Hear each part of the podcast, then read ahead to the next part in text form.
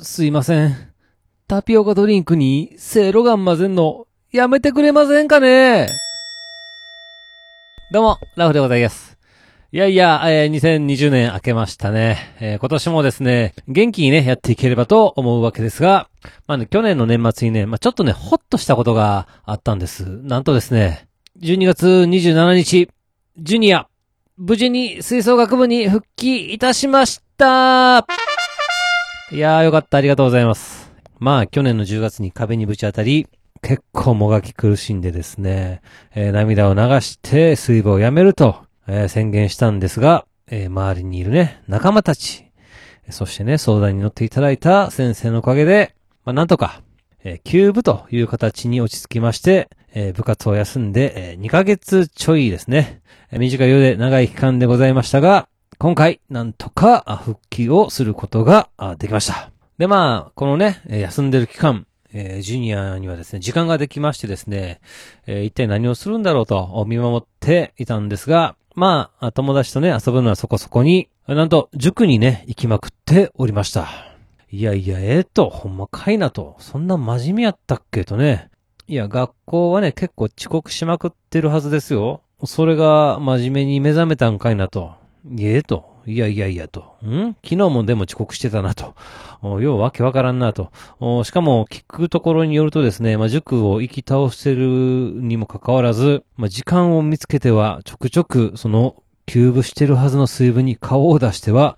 トランペットを吹いとるということなんですよね。はぁと。なんやねんそれはと。どないやねんとね。なんで休んだんやとね、思うぐらいなんですが、まあ、こういうね、ちょっとまあ、一歩引いたポジションが、まあ、彼の心を癒してるんかなと。まあ、そして、ま、そういう行動を取るということはですね、やっぱりね、部活が好きなんやなと感じました。本当にあの、辞めるんじゃなくて、えー休部ということで、えー落ち着いてよかったなと思いましたよ。いや、ほんと人生ってね、まあ、難しいですよ。簡単ではないですね。いや、しかし、あの、辞める宣言した時のあの悲痛な心の叫びは、一体何やったんやと。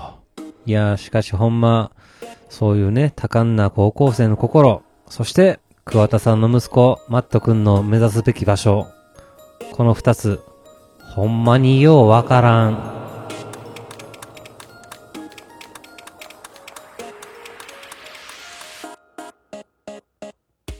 はい、始まりました。一人笑い第90回ということで、えーこの番組ではずっと笑っていたい年のスピンオフ番組として私、ラフ一人で喋るポッドキャスト番組です。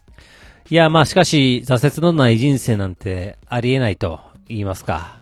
えー高校生であるジュニアが挫折を味わえたということはね、まあ良かったんではないかと思います。そこそこのね、いい大人になってから、あ初めて挫折を味わうとすると、まあまあそれは調子がいい時が長いだけに、その分ダメージがね、激しくなる可能性がありますから、ああ、よかったんではないかと。まあ実際、ジュニアはですね、小学校の時にですね、サッカー部に入りまして、えー中学では2年からボランチとしてレギュラーになり、えー勉強の方はですね、中学校の時に英検の準2級を取ってましたね。そしてまあ高校受験では偏差値70を超えるね、えー公立高校に進学をしております。えー高校ではね、音楽の道、え水部に入りまして、えしかも花形のね、トランペットを担当、そしてそこそこ男前で、えー可愛い彼女もできて、まあ、親としてはですね、羨ましい限りだったんですけれども、まあ、そんなね、順風満帆なジュニアが、あ調子に乗りすぎず、えー高校生の時に、まあ、そういう挫折をね、味わえたということは、あ私としては良かったんではないかと思っております。で、えージュニアがね、この水分を休んでる時に、えーウィンターコンサートがあったんですよ。あもちろん、まあ見に行ってきたんですけれども、まあ、そら寂しいもんですよ。まあ、仲良くしている保護者の方がね、わざわざ私のところまで来て、えー心配しておりますよ、ということですよ。いや、ありがたいです。本当にね。えーで、まあ、ジュニアもね、ウィンターコンサートをね、観客席から見てたんですが、あ自分の居場所はね、この観客席ではないと感じたと思います。えー次の日から予定通り水分に復帰をしておりました。まあ、今回の件でね、えー一皮向けたジュニアが、まあ、楽しいね、えー部活生活をしてくれたら嬉しいなと思っておりやす。しかし、青春っていいですよね。そう考えたら、あ私が高校生の時って今のジュニアほど毎日がキラキラしてたかなと。えー、塾をサボっては一人で映画を見たり、まあゲームばっかりしてね、えー、生産性のない日々を過ごし、暇さえあれば女子のことばかりを考えておりました。で、まあ年末なんですけれども、12月29から、あお正月1月1日まで、嫁の実家、広島に帰省をしておりました。え広島ではですね、まあ嫁のお母さんと、そして、まあ大阪から義理のお兄さん、福岡からは義理のお姉さんと、そして、えジュニアと同い年の姪っ子と、まあ千葉からは私と嫁とジュニアの総勢7名が集まりまして、まあそらそら賑やかなもんですよね。えー、まあ大人たちは酒ばっかり飲んで楽しくしていたわけなんですが、まあ年頃の高校2年生、ジュニアとメイ子、まあ普通やったらね、男女ですから、まあちょっと意識して微妙な空気でもね、流れるんでしょうけれども、この二人はですね、昔から仲が良くてですね、気がつけばこたつで二人、一緒にスマホゲームをやっておりまして、キャッキャキャッキャと楽しんどるんですね。いやいやいやいや、すげえ自然に行動してますやんと。ね感心いたしました。高校時代エロいことしか考えてなかった私とは随分違うもんでございます。で、前にも言いましたけれども、この姪っ子のね、お母さん、私のま嫁のお姉さんなんですけれども、おととしかな、いわゆる熟年離婚をしておりましてですね、えー、現在は、かなりの年上の彼氏がいるということなんですが、まあ、この娘さんがね、まあ、高校2年生ですよ。多感な時期ですよね。えー、そんな時に離婚、そして、えー、結構年上、まあ、じじいですよね。じじいの彼氏が登場してと。なかなか波乱万丈ですが、まあ、この子、ぐれたりもせず、優しく育っているわけでございます。でね、あるタイミングで、この子と、私ら家族で、まあ、近所のスーパーに買い物に出かけたわけでございます。道中ね、えたわいもないトークですよ。600円のタピオカドリンクをね、週2で飲んどるとか、え天然パーマの髪の毛をね、えー、宿毛矯正して、さらに家ではね、えー、アイロンを当て、そして、化粧をしないと学校に行けないとか、女子高生は大変ですね、とね、とか言いつつね、そして将来はなんと海洋系のね、海の生物の研究をしたくて、えー、大学に行きたいとか、あ目標がね、もうすでに決まってるんですね。いやいや、大したもんやなと。まあ、そしたらね、関東の大学に行くことになったら、まあ、ちょこちょこ、飯でも行こうかという話をしておりまして、えそうこうしているうちに、えー、なんだかんだと、お母さんの新しい彼氏の話題になったわけで、えー、ございます。まあ、ただね、やっぱりね、嫁のお姉さんは、まあ、離婚の時もそうなんですけれども、まあ、そりゃね、いい年してからの離婚やら新しい彼氏やらでね、まあ、ちょっとそれ恥ずかしいんでしょうね。あんまりその話をしたがらないわけですよ。で、まあ、さらにね、娘さんに対しても新しい彼氏はどないやとかね、気に入ったとかね、えなかなか聞くに聞けないらしいんですわ。なもんで、そこら辺はブラックボックス状態になって、え、いるわけですよ。ね、えちなみに、その彼氏さんなんですけれども、えー、トシはもう65歳ということでね、お姉さんは50歳ぐらいかな。あ嫁とはもう結構ね、10以上、まあ、10歳以上離れてるということなんですよね。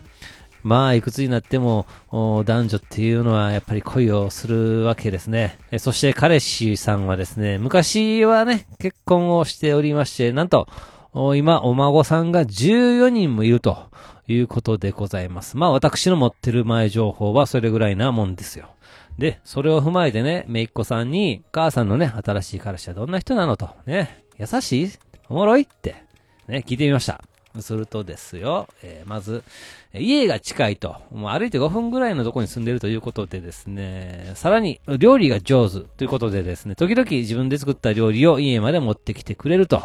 で、まあまあ、優しくてね、え、普通の人ですよ、ということで、え、ございます。で、あ、そうなんやと。ね、ほんならよかったやんかと。まあお母さんもシングルマザーでね、大変やったやろうし、賑やかになってね、ええやんと。まあそんな話をしてたんですが、えー、次の会話で私、凍りついてしまいました。めいっ子曰く、なんと、お母さんが朝帰りしてるということなんですね。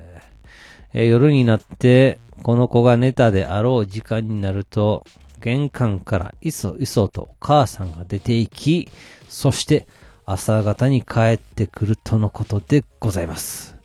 おそらく彼氏の家に行ってるんではないかと言っておりました。そこで嫁がすかさず、エロいなーって、えど真ん中に突っ込んでおりました。いやいやいやいや、この子女子高生なんですよね。多感な時期ですよ。で、お母さんが朝帰りしてるって言うとるんですよね。いや、娘になんちゅうこと言わしとるんやと。私、ちょっとびっくりでございます。そして、それを聞いてたジュニアは、ただただ苦笑いでございます。しかし、ほんまグレもせんで偉いそして、えーいずれね、大学進学をきっかけに、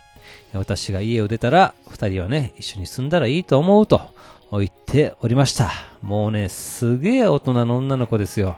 いや、まあそんなね、えー話聞けたと思いましてですね、その夜、ジュニアとこの子のね、二人で、えー犬のね、えーお世話をお願いして、えー悪い大人たちはね、街へと飲みに行くわけでございます。で、え嫁のね、お姉ちゃんに、えー娘さんがね、お母さんのね、新しい彼氏はね、こんなに優しい人ですよとか、まあ大学に行ったらね、家を出て、そしたらお母さんもね、えー彼氏と一緒に住んだらいいと思うと、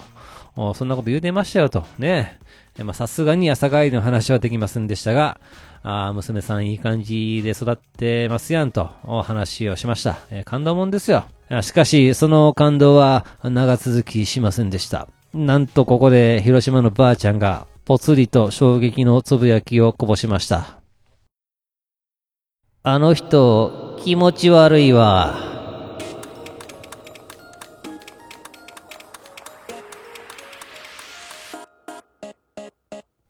いやいやいやいや、あのお母さんと、娘の彼氏に対して気持ち悪いって、どういうことですかと。それは外見的に気持ち悪いんですか？それとも内面的に気持ち悪いんですかと。勇気を振り絞って聞いてみますと、お母さん曰く、両方だと。うん、まず一度だけ会ったことあるけど、顔が気持ち悪かったと。そして、そんなじじいが女性と付き合おうと思う気持ち自体が気持ち悪いと、真顔で言っておりました。いやいやいやいや、ちょっと待ってくださいよと。これはもうフォローできないと感じた私は開き直って爆笑しておりました。お姉さんは頼むからそういうことは自分のいないところで言ってくれと、悲痛な思いを叫んでおりました。まあ私は実際その彼氏さんの写真とかを見たことがないんですが、え広島から千葉へ帰るとき、その彼氏の写真を見たことがある嫁さんは、写真見たことないのと、顔面、ガマガエルやでと言っておりました。いやー、女性って、怖いですねはい。では今回この辺というところで番組では皆様からのお便りをお待ちしております。ツイッターでハッシュタグずとわら。ね、ひらがなでずっとわらとつけてつぶやいていただけたら私喜んで見に行かせていただきます。えメールは Gmail アカウントずっとわらっとマーク Gmail.com の方までよろしくお願いいたします。えというわけで最後までお聞きいただき皆さん、大きいんです。そして、さよなら。今年もよろしくお願いいたします。